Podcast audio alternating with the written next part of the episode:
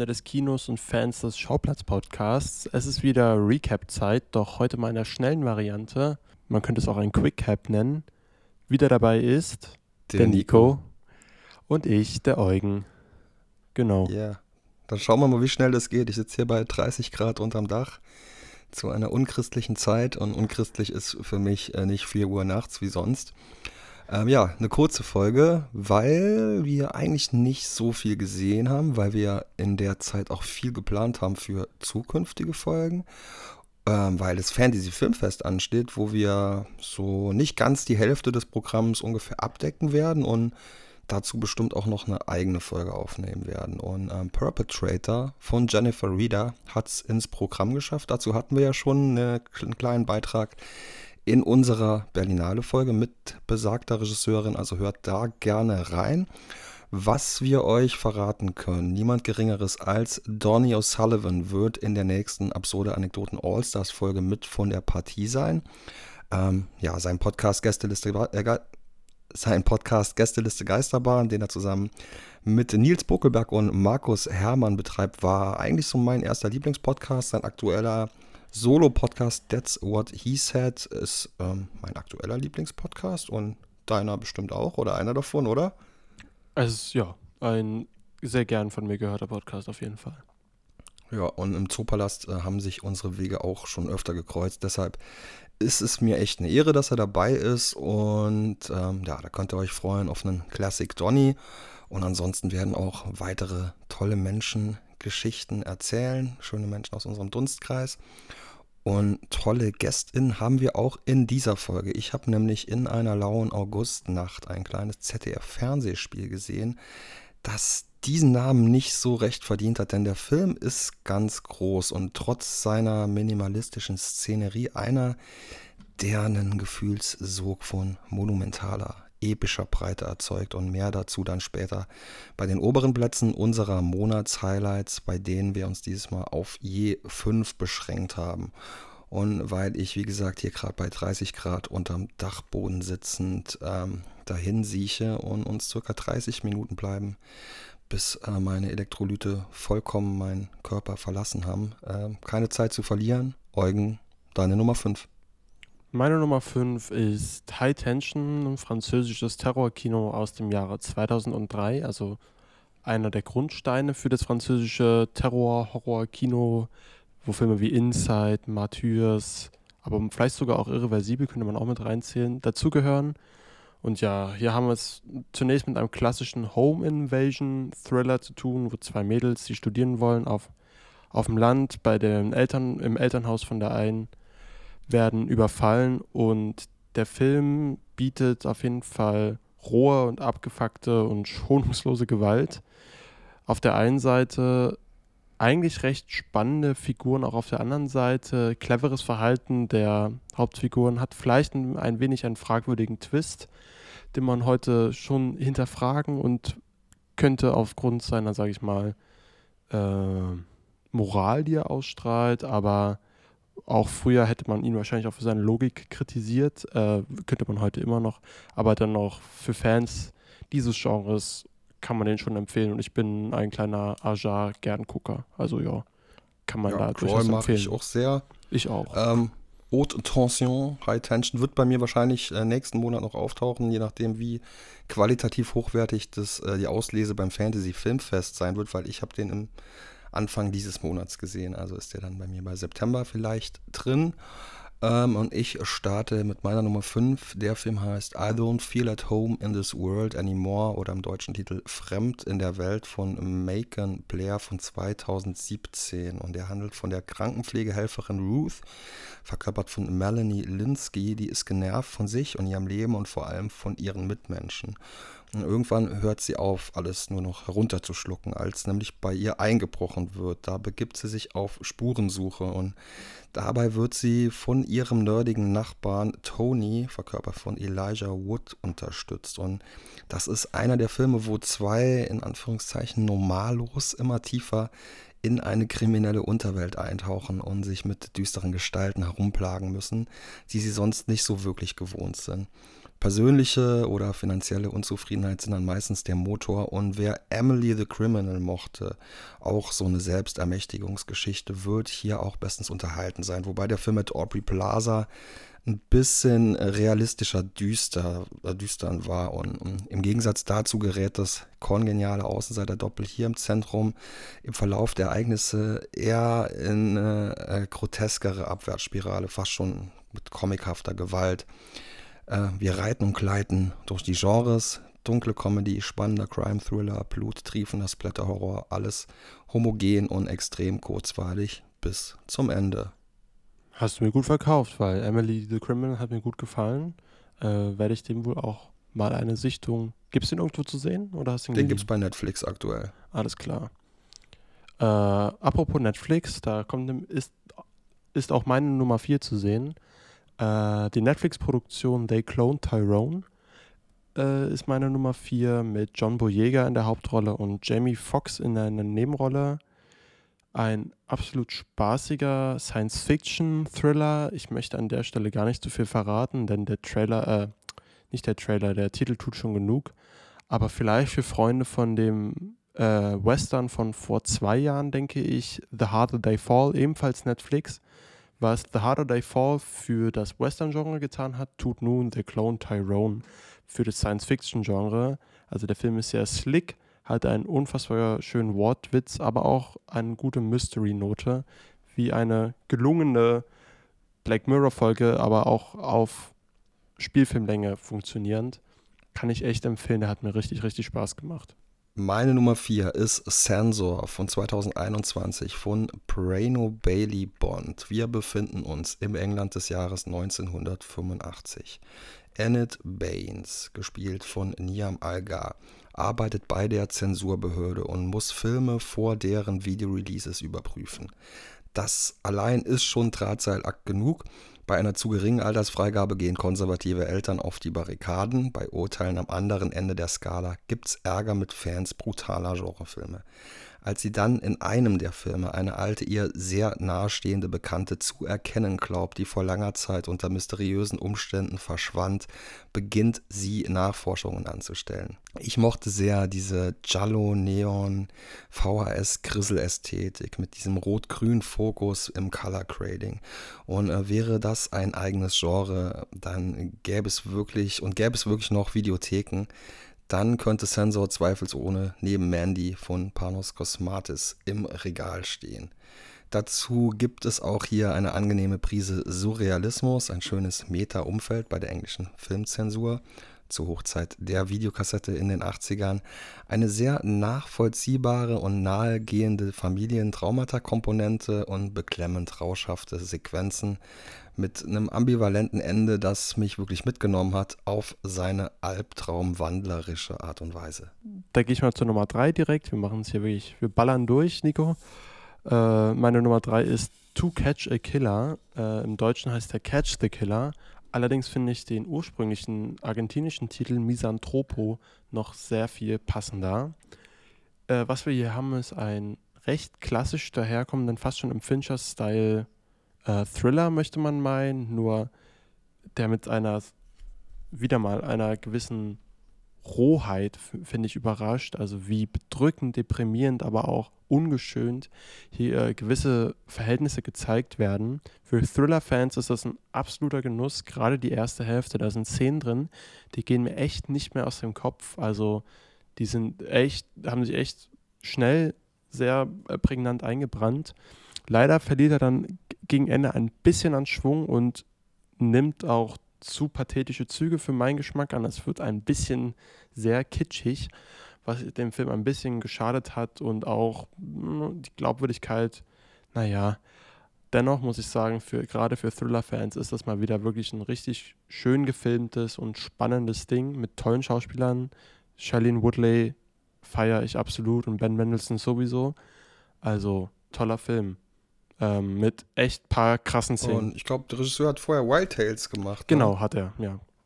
Genau. Ist, das, ist ein Argentinier, oder? Ist ein Argentinier, genau. Deswegen auch ja, der also argentinische also Titel Misan Misanthropo und der Pass für den Film halt perfekt. Catch a Killer ist dann ein bisschen mehr mhm.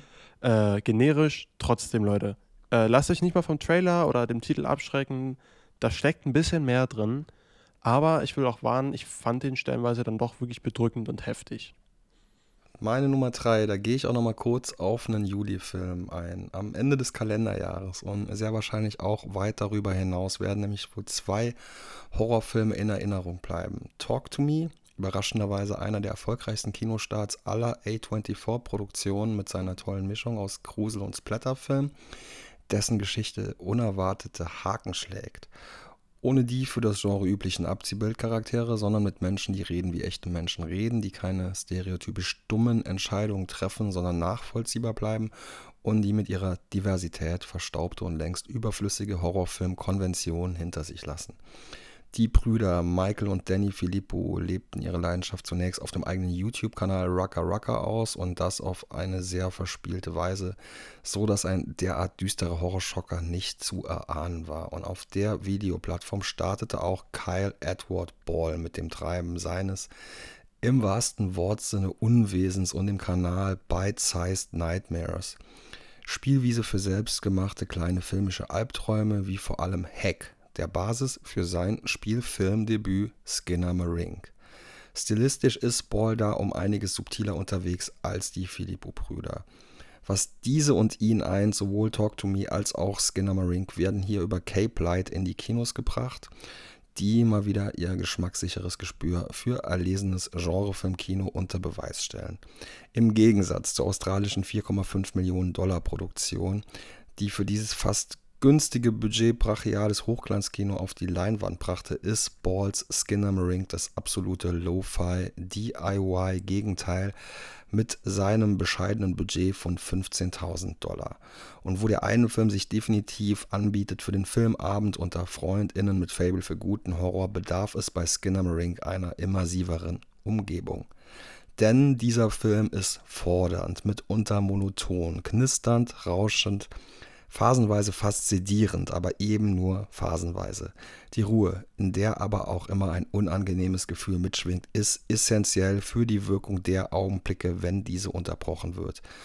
Und diese Momente als Jumpscares zu bezeichnen, mag zwar technisch gesehen zutreffen, der Schrecken, den diese Momente jedoch bei mir ausgelöst haben, beschränkte sich nicht nur auf ein einfaches Zusammenzucken. Mindestens viermal schüttelte es mich dermaßen, dass mein Körper wirklich übersät wurde von Gänsehaut und es mir Tränen der Angst in die Augen trieb. Das war mehrfach eine Dimension, wie ich sie so zuletzt vielleicht am Startwochenende erlebt habe von Blair Witch Project und ähm, bei dessen letzter Szene.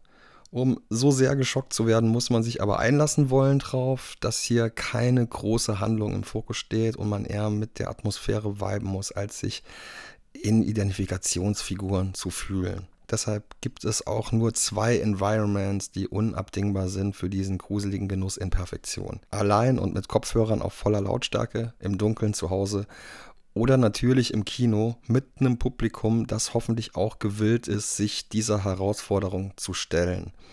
Wir haben ja beide beim Fantasy Filmfest gearbeitet. Du warst in der Premiere drin und ich konnte mir das Schauspiel von außen äh, ansehen, denn da sind so einige Besucherinnen auch rausgekommen. Also es gab zwei Gruppen, die Leute mit komplettem Unverständnis, die den Saal eben vorzeitig verließen und eben jene Menschen, die noch nach dem Ende schaudernd in ihren Sitzen festgefroren waren. Zu denen zähltest du dann.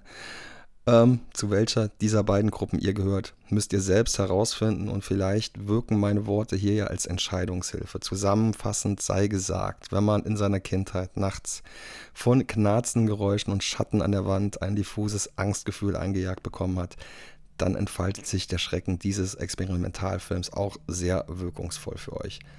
Lasst euch einfach drauf ein, der Film startet tatsächlich, glaube heute in den Kinos, wo diese Podcast-Folge erscheint.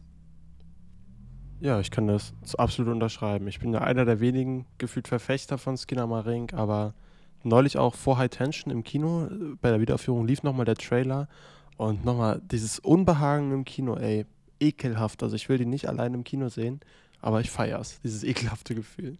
Ja, und ich muss dazu nochmal sagen, äh, schaut mal bitte bei unserem Blog vorbei, schauplatzblog.com. Denn da hat unsere neue Kollegin, die gute Maria, auch ähm, den Film auseinandergenommen. Und die hat auch noch ähm, zu Beautiful Disaster ein paar sehr schlaue Worte verloren. Also ähm, da haben wir ein sehr edles neues Pferd im Stall mit der Maria. Ja, generell für all die fleißigen HörerInnen unter uns, von uns, die nicht genug bekommen. Wir schreiben echt auch äh, mittlerweile immer reger was auf dem Blog. Da lohnt es sich auf jeden Fall mal vorbeizuschauen. Und an der Stelle schiebe ich noch ein ganz kleines Intermezzo ein für die Filme, die wir für euch, für die aktuellen Kinostarts, die wir für euch jetzt gesehen haben. Kann in meinen 30 Sekunden abhaken beides. Ich habe Doggy Style gesehen. Äh, wer auf Pipi-Kaka-Humor steht von Hunden, kann sich darauf einlassen. Also gerade unsere ganz jungen HörerInnen im Alter von vielleicht zwölf Jahren sollten damit ihren Spaß haben. Mir war das dann doch zu albern und Leute, die mich kennen, wissen, meine Albernheitsgrenze ist gar nicht mal so hoch. Ähm, und dann habe ich noch. Ich glaube, ich würde es lieben. Äh. Kann sein. Also es macht tatsächlich Spaß, über diesen Film zu reden. Ist mir aufgefallen. Ihn zu gucken, boah, weiß ich nicht, war anstrengend. Mhm. Dann habe ich noch Speak No Evil gesehen. Der startet am 28. September in den Kinos. Auch ein Fantasy-Filmfest-Film. Ist auf jeden Fall eine spannende Prämisse, äh, die ich vielleicht gar nicht auch groß vorwegnehmen will. Ich sage nur für die Leute von uns, die auf hartes, schonungsloses Kino, aber auch gleichzeitig Dramen stehen, für die ist dieser Film was? Äh, ist ein, oh, lass mich nicht ein dänischer Film. Und ja, ist, die Figuren verhalten sich zum Schreien. Also wirklich, man möchte die Leinwand anschreien, so dämlich verhalten sie sich. Das ist aber Teil des Films. Entweder fasziniert einen das, wie clever das eingefangen ist, oder es strengt einen zu sehr an. Ich gehöre eher zur letzteren Partei, aber wie gesagt, der Film spaltet seine Lager und spaltet noch so manch anderes. Das will ich aber nicht vorwegnehmen. Ist auf jeden Fall ein spannender Thriller, aber muss man abkönnen, sage ich mal. So, 28. September. Ich habe gesehen Polite Society. Ähm, das ist ein Film für Menschen, die ähm, Martial Arts mögen, die Scott Pilgrim mögen und auch so ein bisschen den Bollywood-Style mögen, denn diese Elemente sind da alle so ein bisschen vermischt miteinander. Und ja, der ist sehr comichaft und auch ein bisschen pathetisch. Und dann haben wir beide Passages gesehen, der mich eher extrem enttäuscht hat, obwohl die Grundzutaten eigentlich ganz gut waren. So Franz Rogowski, Ben Wischer und vor allem Adel Exarchopoulos. Und ähm, die kann auch noch so beschissene Drehbücher kriegen. Ich bin in diese Frau mittlerweile doch vollkommen verschossen, muss ich sagen. Das ist mittlerweile meine Lieblingsschauspielerin. Die hat Florence Pugh abgelöst. Aber der Film ist einfach Grütze. Also, das ist eine Dreiecksbeziehung zwischen jemandem, der ähm, erst mit einem Mann zusammen ist und dann ähm, seine Grenzen so ein bisschen überschreitet und mit einer Frau was anfängt. Und dann geht es hin und her und äh, der wird da von Franz Rogowski verkörpert und ist nicht wirklich dazu geeignet, dass man sich in ihn reinfühlen kann, weil er einfach alle Leute wie Scheiße behandelt. Äh, ich würde ihn nicht als Grütze bezeichnen, so weit würde ich nicht gehen, aber enttäuscht war ich dann im Endeffekt auch, da ich die Darsteller allesamt fantastisch fand in dem Film und dann dennoch wirklich Probleme hatte mit, ich konnte gewisse Handlungen der Hauptfiguren einfach nicht nachvollziehen, warum sie mit dieser wirklich, mit diesem Arschloch, man muss so plump sagen, und es wird auch wirklich öfter so verwendet, dieser Begriff, weil es einfach passt, was sie da hält. Klar will der Film über quasi eine über Bindungen erzählen, gewisse Bindungen, die nicht aufgehoben werden können. Aber hier war das leider, man hätte das auch so schreiben können, dass man das, finde ich, besser nachvollziehen kann als Zuschauer. Das ist hier nicht äh, Geschehen und so habe ich dann doch sehr mit dem Geschehen gefremdelt. Aber dennoch muss ich sagen, talentierte Schauspieler und eigentlich ein spannendes Thema. Äh, kann man sich schon mal angucken, aber mit Vorsicht eine Empfehlung, glaube ich, von uns beiden. Nico war deutlich mehr enttäuscht. Ja. Ich war auch mh, hm, ein bisschen enttäuscht. Ja. Was ich noch sagen muss, also Krütze selbst oder ähm, Nasenausfluss hat auch eine sehr bedeutende ähm, Rolle in dem Film, weil ich weiß jetzt nicht, ob das dann so rüberkommen will, als ob man so richtig geil schauspielerisch auf die Kacke haut, aber in einer Szene äh, schneidet Ben Wisher oder sein, sein Charakter, schneidet Zwiebeln und streitet dann mit seinem Counterpart und dem läuft so sehr die äh, Rotzsoße aus der Nase raus, dass wirklich genau im Zentrum der Leinwand es einfach nur glänzt und ich kann nicht mal woanders hingucken. Ich denke so, Alter, egal wie heftig der Streit mit meiner Partnerin wäre, ich würde mir doch erstmal so ein Stück Küchenrolle nehmen und es wegmachen, aber nee, er lässt den Schmadder fließen und irgendwann nimmt er so eine Hand, den Schmadder mit der Hand weg und nimmt mit der Hand die nächste Zwiebel und schneidet weiter, als ob nie was gewesen wäre. Und ey, In meiner das hat mich richtig rausgerissen, ey. Und das fand ich zehnmal ekliger, als ähm, der homophobste Mensch die expliziten ähm, Sexszenen finden würde. Und ich fand auch spannend, dass in meiner Vorstellung erstaunlich viel gelacht wurde. An Stellen, wo es, glaube ich, nicht wirklich gewollt war. Also an mehreren Stellen. Naja. Ich würde mal mit Naja, meiner Nummer nee. zwei machen, oder? Soll Okay. ich, wolltest du noch was sagen? Nee, nee, ich, ich wollte nur noch sagen, also meine Vorstellung war auch wieder diese typischen äh, York-Kinogänger, wo dann irgendjemand ähm, eine halbe Stunde zu spät kommt ähm, mit irgendeiner Tee, Tee-Thermoskanne drin mit einem Handylicht und da so wild durch die Gegend leuchtend äh, in die erste Reihe geht, dann doch wieder in die zweite Reihe geht und ich denke mir nur so, ey, liebe StudentInnen, kommt mal klar, Leute, wirklich echt, ey. Sorry. Für alle Recap-Bingo-Fans unter uns wieder mal ein Check auf der York-Bashing. Aber ich verstehe es. Manchmal regt mich sowas auch tierisch auf. Ich, Und ich gehe geh so dahin, weil ich ich gehe dahin, weil ich mal weil ich nicht Popcorn fressende Nervsäcke habe. Ey, ach jetzt Nico, kein kann's Studentenshaming oder sowas. Das ist jetzt wirklich nur so meine Klischee-Stereotypen Scheiß. Ey, ich, ich hasse es. Es sind nach immer die gleichen Leute mit komischen ganz komischen selbstgestrickten Schals und Ich kann es nachvollziehen. Ich kann es nachvollziehen. Bevor es hier eskaliert, mache ich aber, ähm, und das hier endet wie in meiner Nummer zwei, mache ich weiter mit Pusher. Ich habe Pusher jetzt mal nachgeholt. Holy shit, ja, sehr gut. Nicholas Winding Winding Refn. Refn. Ähm, was ein geiler Film. Also krass. Ähm, die vielleicht das weniger bekannte äh, dänische La N, könnte man meinen, kam aber vor La N raus. Und Mats Mikkelsen, was für eine Wucht. Schade, dass er hier nur so eine kleine Rolle hat. Ich glaube, das ändert sich dann in den Fortsetzungen.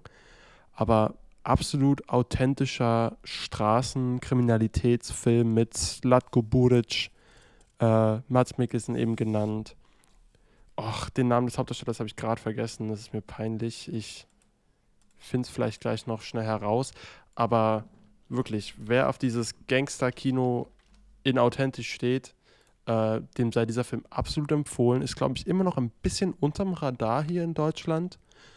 Kim Bodnia heißt der. Kim Bodnia, genau. Mhm. Und ja, mehr brauche ich dazu eigentlich gar nicht sagen. Also wirklich, es hat mir genauso gut gefallen wie La N tatsächlich. Also, Die Nachfolger sind auch solide. ja, okay, da habe ich, Ja, da habe ich richtig Bock zweit- äh, drauf. zweiten und dritten Teil noch. Also wieder Genau. gute, authentische Dialoge und ich fand es auch spannend, wie der Film sich von Anfang wirklich von so Straßenfilm gegen Ende immer mehr zu einem richtigen Reffen entwickelt, mit all den Trademarks, wie wir kennen. Also am Ende kommt dann doch das Neonlicht und ähm, Clubszenen und so. Das fand ich schon echt cool, wie die Handschrift sich irgendwie im Laufe des Films entwickelt, die Handschrift, die man von Reffen so kennt. Also für Fans von Reffen, von dem Regisseur von Drive zum Beispiel, äh, wenn einem das jetzt noch nichts gesagt hat, würde ich sagen, ist sein bekanntester Film oder The Neon Demon. Guckt euch das mal an und auch Fans von Daddy Mickelson. Ihn mal in einer ganz anderen Rolle und ganz jung zu sehen. 1996. Toller Film. Yep. So, dann kommt jetzt mal der absolute Geheimtipp der Episode und ähm, mit prominenten GästInnen. Zwischen uns die Nacht von 2023 von Abini Gold. Wie eingangs erwähnt, erwischte mich der jetzt folgende Film gefühlt aus der kalten, sagt mal so, oder? Aus dem Nichts. Kann man sagen, ja. Noch nach meiner Sichtung fragte ich sofort mitten in der Nacht ein paar Teammembers an und bekam prompt von allen Antworten und fast von allen dann auch in den nächsten Tagen Beiträge. Das habe ich so noch nicht erlebt und es zeugt auch davon, wie sehr das Ensemble hinter seinem kleinen Kunstwerk steht.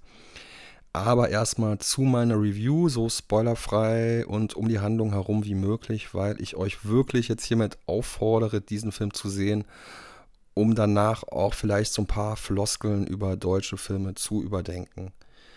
Mit Zwischen uns die Nacht gelingt Regisseurin und Drehbuchautorin Abini Gold eine stark gespielte Ménage à trois im Kirmesmilieu. Dieses unverbrauchte Setting reichte mir zunächst schon aus, um einen Blick zu wagen, dann auch noch im Umfeld meines Favoriten-Fahrgeschäfts, dem Breakdancer der mindestens auch eine Hauptrolle spielt und im wahrsten Wortsinn auch von allen Seiten beleuchtet wird. Und wie ein kleines Kind habe ich mich gefreut, diese Attraktion dann auch mal von unten sehen zu können. und dabei mit einer der am stärksten gespielten Szenen.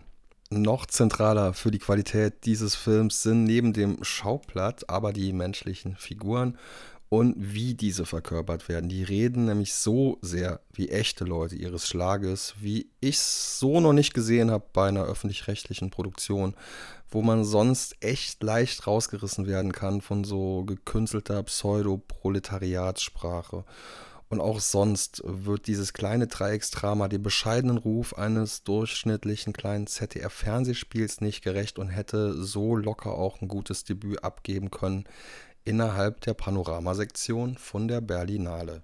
Dass viele bekannte FilmemacherInnen ihre Anfänge in der ZDF-Reihe hatten, die besser als ihr Ruf ist, soll nicht unerwähnt bleiben.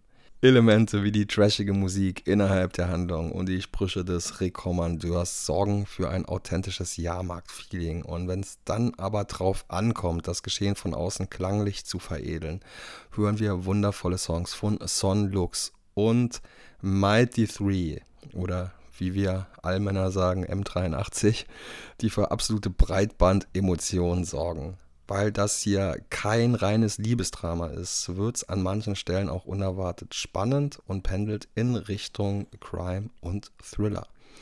Mit der Liebe für ihre Figuren aus einem sozial schwächeren Umfeld, die sich auch mal am Rande der Legalität irgendwie durchs Leben schlagen müssen, kann man zwischen uns die Nacht durchaus als deutsches Pendant zu den Werken von Andrea Arnold oder Sean Baker sehen. Stichworte Hyperrealismus und Empathie statt Sozialporno. Und mit ihrem Gespür für den Cast ist Gold hier wirklich Großes gelungen. Und es ist kaum verwunderlich, dass die drei HauptdarstellerInnen demnächst in Produktionen großer Streaming-Plattformen und in internationalen Kinofilmen zu sehen sein werden, die auf den Schirm einer breiteren Öffentlichkeit gelangen werden. Abini Golds Film hat das allemal auch verdient. Neben Mariko Minoguchi, beste Grüße, ist Abini Gold jetzt meine liebste Autorenfilmerin im Land und ich bin extrem gespannt auf das, was von ihr demnächst noch kommt. Und sie erzählt euch jetzt, was am Dreh so besonders war. Das Besondere und wirklich auch sehr aufregend in unserem Drehprozess war, dass wir in realen Settings gedreht haben. Das heißt, wir haben wirklich auf dem Breakdance gedreht, als der normal im Betrieb war. Mit den Besuchern, die gerade Breakdance gefahren sind, mit der Musik in voller Lautstärke. Wir haben auf einer echten Rummelparty gedreht abends sind da einfach reingelaufen mit der Kamera. Die Schauspieler haben die Szene gespielt und wir sind wieder rausgelaufen. Und das Ganze war dann auch nur dreimal möglich. Also es war wirklich ein Adrenalinkick für die ganze Crew und für die Schauspieler natürlich auch eine super Möglichkeit, um Inspiration zu sammeln für kleine Improvisationen oder ja, einfach dem Milieu noch näher zu kommen und diesen Realismus erreichen zu können, den wir mit diesem Film auch erreichen wollten. Und ja, das war einfach ein mega Abenteuer, diesen Film zu drehen. Und ich hoffe, das spürt man auf der Leinwand auch. Auch Darsteller Paul Boche schildert uns gleich ein paar Eindrücke vom Dreh. Demnächst ist er übrigens zu sehen in der Serie The Tattooist of Auschwitz zusammen mit Melanie Linsky eben noch auf Platz 5 erwähnt. Und mit Frederik von Lüttichau aus unserer letzten Recap-Folge. Und dann ist er im Kinofilm zu sehen, Finalmente L'Alba, mit ganz vielen unserer Lieblinge, mit Rachel Sennott unter anderem aus Shiver Baby, mit Lily James, mit Willem Dafoe und Joe Keery. Und was der Paul zu erzählen hat, das hört ihr jetzt. Hey, ihr Lieben, zunächst einmal danke, dass der Film auftaucht in euren Monatshighlights. Mein Name ist Paul Boche und ähm, ich spiele Haro in Zwischen uns die Nacht. Ja, am coolsten für mich an dem Dreh war tatsächlich, dass man so richtig eintauchen konnte in die Welt des Rummels, weil wir haben ja auf wirklichen Rummelplätzen ähm, auf einem wirklichen Breaker gedreht ähm, und der Erich und Haro, also Erich gespielt von Aaron Altaras und Haro gespielt von mir, wir waren dort äh, während des Drehs zum Teil wirklich äh, Angestellte quasi des Breakers und haben da wirklich gearbeitet und haben wirklich die Fahrtchips eingesammelt und ähm, das, äh, das, das war schon cool, da so einzutauchen und irgendwie so diese ganze Stimmung wirklich aufzunehmen. Also man musste überhaupt gar nicht mehr spielen, weil irgendwie alles da war. Und äh, eines der lustigeren Momente war dann, als äh, so eine Gruppe von Teenagern total enttäuscht war, ähm, als sie herausgefunden haben, dass äh, Aaron und ich, dass wir gar nicht wirklich bei dem Breaker arbeiten, sondern dass wir nur Schauspieler sind, die einen Film drehen. Ja. Ja, das war schon verrückt. Oder dann gab es irgendwie so äh, Szenen, die wir beobachtet haben, wo, ähm, wo sich ein, ein Vater eines Kindes äh, äh, mit einem zwölfjährigen Jungen fast geprügelt hat, um eben noch so einen freien Platz auf dem Breaker, um dort mitfahren zu können. Also es ist schon ein Kuriosum, so ein Rummelplatz. Da ja kommt irgendwie das, das äh, der, der, der kindliche Spieltrieb raus bei allen. Und ähm, ja, der Rummelplatz, der steht irgendwie für Freiheit und für äh, das, glaube ich, hat das, das, das ist auch das, was so in, in unserem Film zwischen uns die Nacht so ein bisschen thematisiert wird. Danke nochmal und genau. Viel Spaß beim Schauen, wenn ihr ihn noch nicht gesehen habt, zwischen uns die Nacht ab jetzt in der ZDF-Mediathek. Und zu guter Letzt die Frau, die den ganzen Film trägt und die für ihre Performance überhäuft werden muss mit Preisen, die grandios spielende Hauptdarstellerin Laura Balzer mit ihrer Antwort auf unsere traditionelle Frage des Most Memorable Moment beim Dreh. Es gibt für mich gar nicht den einen Moment, der total besonders für mich war bei dem Dreh, sondern eigentlich war der ganze Dreh extrem besonders, weil wir super viel nachts gedreht haben, weil wir auf dem Rummel gedreht haben, mit echten Menschen gearbeitet haben, mit Leuten zusammen waren, die wirklich abends Spaß haben wollten und ähm, auf dem Rummel sein wollten und wir irgendwie dazwischen waren. Und für mich war es auch besonders, weil ich das erste Mal mit einem Kind gedreht habe und vorher total Sorge hatte, dass man mir vielleicht nicht glaubt, dass ich eine Mutter bin in dem Film und ähm, mir total wichtig war, dass da eine gute Beziehung ähm, entstehen kann zwischen mir und Dan. Und ich bin total froh, dass der Dreh so gelaufen ist, wie er gelaufen ist, weil ähm, wir gerade auch in der ersten Woche ganz viel Zeit hatten, um während des Drehs uns auch besser kennenzulernen. Da haben wir diese Wohnwagensequenzen gedreht und Dan konnte viel draußen spielen und mit Steinen und Stöcken unterwegs sein. Und ähm, ja, das war für mich total schön und ähm, auch das Vertrauen, was Sabini mir gegeben hat, dass ich die Figur bin und dass ich das spielen kann, war schon alles sehr besonders und auch, ja, wie gesagt, so in der Nacht zu arbeiten und tagsüber zu schlafen und es war super heiß, war, finde ich, von den Drehbedingungen total extrem.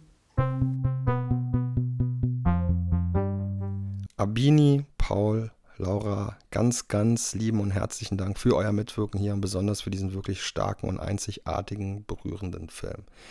Liebe ZuhörerInnen, bitte schaut euch zwischen uns die Nacht an. Und wie meistens rate ich dazu, das nachts zu tun und laut. Der Film ist in der ZDF-Mediathek zu sehen und deshalb nur wenige Klicks von euch entfernt. Na gut, ich werde es machen, Nico, versprochen. Vielleicht landet er dann im nächsten Recap nochmal, dann können wir nochmal ordentlich anfeuern. Ich bin jetzt echt richtig, richtig neugierig. Mhm. Meinen ersten Platz hast du mir ja auch schon schmackhaft gemacht, tatsächlich. Und zwar habe ich jetzt Missing nachgeholt. Der Desktop-Thriller, der zweite Teil, die Fortsetzung von Searching oder die indirekte Fortsetzung, die auch als alleinstehender Film funktioniert. Und alter Vater, ist der spannend und ich finde clever gemacht. Also ich Fall. fand ihn so gut, dass ich ihn direkt danach nochmal im Urlaub meinen Freunden gezeigt habe, die zwar sehr beeindruckt waren von ihrem Computerskillset. Ich fand das alles recht logisch und nachvollziehbar noch, aber vielleicht liegt es auch daran, dass ich einfach dann wieder dann doch ein ganz schöner Nerd bin. Aber eben, ich fand es nachvollziehbar und unfassbar packend. Also wirklich dann fast nochmal eine Schippe spannender als Teil 1. Mehr brauche ich dazu auch gar nicht sagen. Gibt's auf Netflix, ist ein tolles, spannendes Ding. Ähm, finde den Twist hier, ich finde es auch befriedigender, jemandem zuzugucken, der sich auskennt, als halt beim ersten Teil. Und ansonsten hört mal ins Schauplätzchen von Nico rein. Der hat dem Film eine ganze Folge gewidmet, äh, die absolut hörenswert ist und alles gesagt hat. Aber richtig Hammer-Empfehlung. Ich finde, Land vielleicht sogar mein Top 10. Ich bin echt begeistert und traurig, dass ich den nicht im Kino gesehen habe. Der macht richtig Laune, richtig, richtig Laune, aber ist auch super spannend. Ja, ey, beste Grüße an Christine von Sony. Ich habe den ja äh, im Hauskino von Sony gesehen. Da habe ich mich sehr geehrt gefühlt, da so mit dem gläsernen Fahrstuhl hochzufahren. und ja. alles weitere hört ihr in der Folge Missing. Also einfach so ein bisschen scrollen. Und da findet ihr ähm, meine Sülze dazu. Ja, mein Platz 1. Und das war auch ein bisschen zu erwarten. Mein bis dato am meisten herbeigesehnter Film des Jahres, Past Lives. Wieder mal von A24. Sowohl du, Eugen, als vor allem auch Selina in der Berlinale-Folge haben ja schon sämtliche lobende Worte vorweggenommen. Da kann ich mich euch nur anschließen. Es geht um die Freundschaft zweier Kinder in Südkorea und darüber, dass die eine mit der Familie in die USA zieht, während der andere in der Heimat bleibt, bis sich die Wege der beiden wieder kreuzen durch die Möglichkeiten des Internets. Und das ist ein wunderschöner und vor allem unaufdringlicher, am Boden gebliebener Film über die Liebe. Die Frage des Was wäre, wenn, darüber, dass Raum und Zeit einfach kaum in Einklang zu bringen sind für den synchronen Moment. Einfach ein fein beobachtetes Regiedebüt von Celine Song, 2023er Film das schmalzig und abgedroschen ausgedrückt zum Nachdenken anregt und das nicht den Weg geht, den man unbedingt erwartet und auf dessen Identifikationsschiene man eigentlich gebracht wird, wenn man die beiden sich im Kindesalter das letzte Mal verabschieden sieht und ihr Weg sie in einer phänomenal mitreißenden Kameraaufnahme und einem letzten, in Klammern nicht Abschied trennt. Die Endszene geht dermaßen unter die Haut und bleibt in Erinnerung als eine der ikonischsten und emotionalsten Szenen von einem A24-Film. Absolut.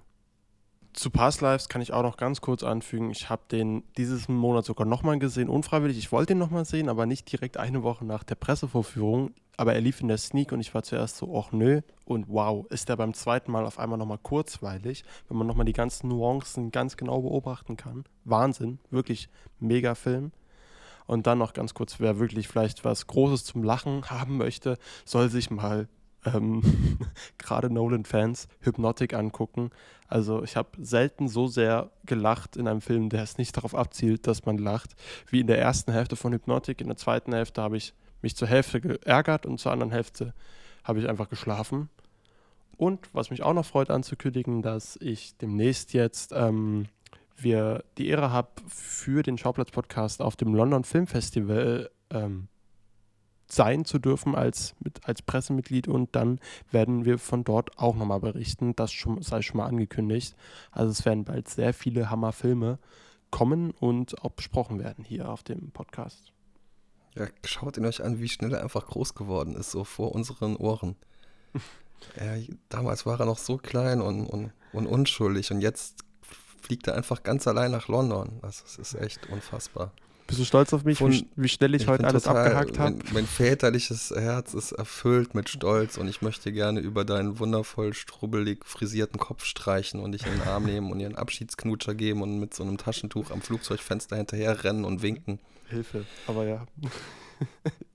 So, und dann jetzt noch ein Hinweis aus dem Epizentrum der kreativen Kinobubble im Zoopalast.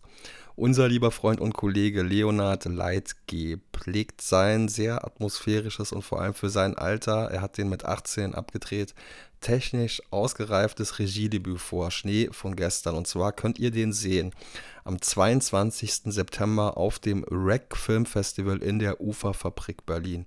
Außerdem wird es einen Livestream dazu geben. Am besten folgt ihr mal leo.leitgeb bei Instagram um da auf dem Laufenden zu bleiben. Natürlich wird unser Kumpel dann demnächst auch hier dabei sein in einer Episode. Und dann möchte ich nochmal ganz nett darauf hinweisen, dass unsere Kette jetzt das Kolosseum übernommen hat.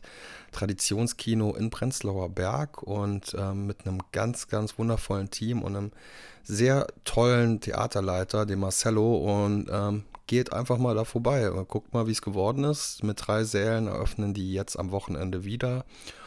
Und ähm, vielleicht wird man da auch den einen von uns mal oder den anderen arbeitend sehen. Also ich werde da vielleicht mal eingesetzt. Äh, als Gast werde ich auf jeden Fall mal dort sein.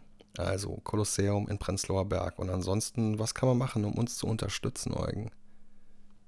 Den Blog lesen tatsächlich, die Folgen hören, ähm, uns auf Insta verfolgen. Ich weiß nicht, gibt es den PayPal-Link noch? Ja, man kann einfach, man kann einfach und es ist, es ist nicht so kompliziert. Man, man kriegt eine, wenn man PayPal öffnet, immer diese komischen SMS mit so sechs Nummern und dann Auto vervollständigt man das und dann gibt man einfach bei PayPal, bei der E-Mail-Adresse gibt man einfach ein n.pusse.web.de und dann spendet man einfach sein komplettes Ach Vermögen so. darüber. Es Ah, sind nur ja. wenige Ja. Klicks und dann So, gebe ich dir ein Eis davon aus. Perfekt. Ihr habt es gehört. Ähm, falls das Finanzamt zuhört, äh, ich halt ich habe damit nichts zu tun. Ihr, Weil das Finanzamt Ihr- wird so regelt mit gelangweilt und enttäuscht sein von diesen ganzen leeren ähm, PayPal-Abrechnungsdingern, wo dann irgendwie immer nur steht, so hat äh, 5 Euro an podcaster.de gespendet, Hostinggebühren. Und da kommt halt einfach nichts rein, aber ähm, ja. Ähm, beste Grüße ans Finanzamt. Ich hoffe, ihr habt auch ein paar cineastische Menschen dort.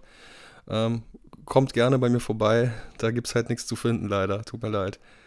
Ansonsten abonnieren, folgen, gerne Bewertungen dalassen, freuen wir uns wirklich total. Ähm, erzählt euren Kindern, Eltern, Tanten, Cousins und Schwibschwagern, die äh, Filme mögen, von unserem Podcast. Und ähm, ja, hört die nächsten Folgen, hört alte Folgen, die ihr noch nicht gehört habt. Äh, kommt im Zoopalast vorbei, sagt Hallo und ähm, erfreut euch am Kino. ganz genau. Viel Spaß. Und schaut in der ZDF-Mediathek zwischen uns die Nacht und bedankt euch bitte für diese Empfehlung oder gebt uns ein Feedback. Und ansonsten viel Spaß beim Kinofest, beim Batman Day oder beim Fantasy Filmfest. Genau, da sehen wir uns bestimmt auch. Dann bis, Bis zum nächsten Mal. Schönen Abend, schönen Tag, schöne Nacht, äh, gute Fahrt, gute Reise und ciao. Ciao, ciao.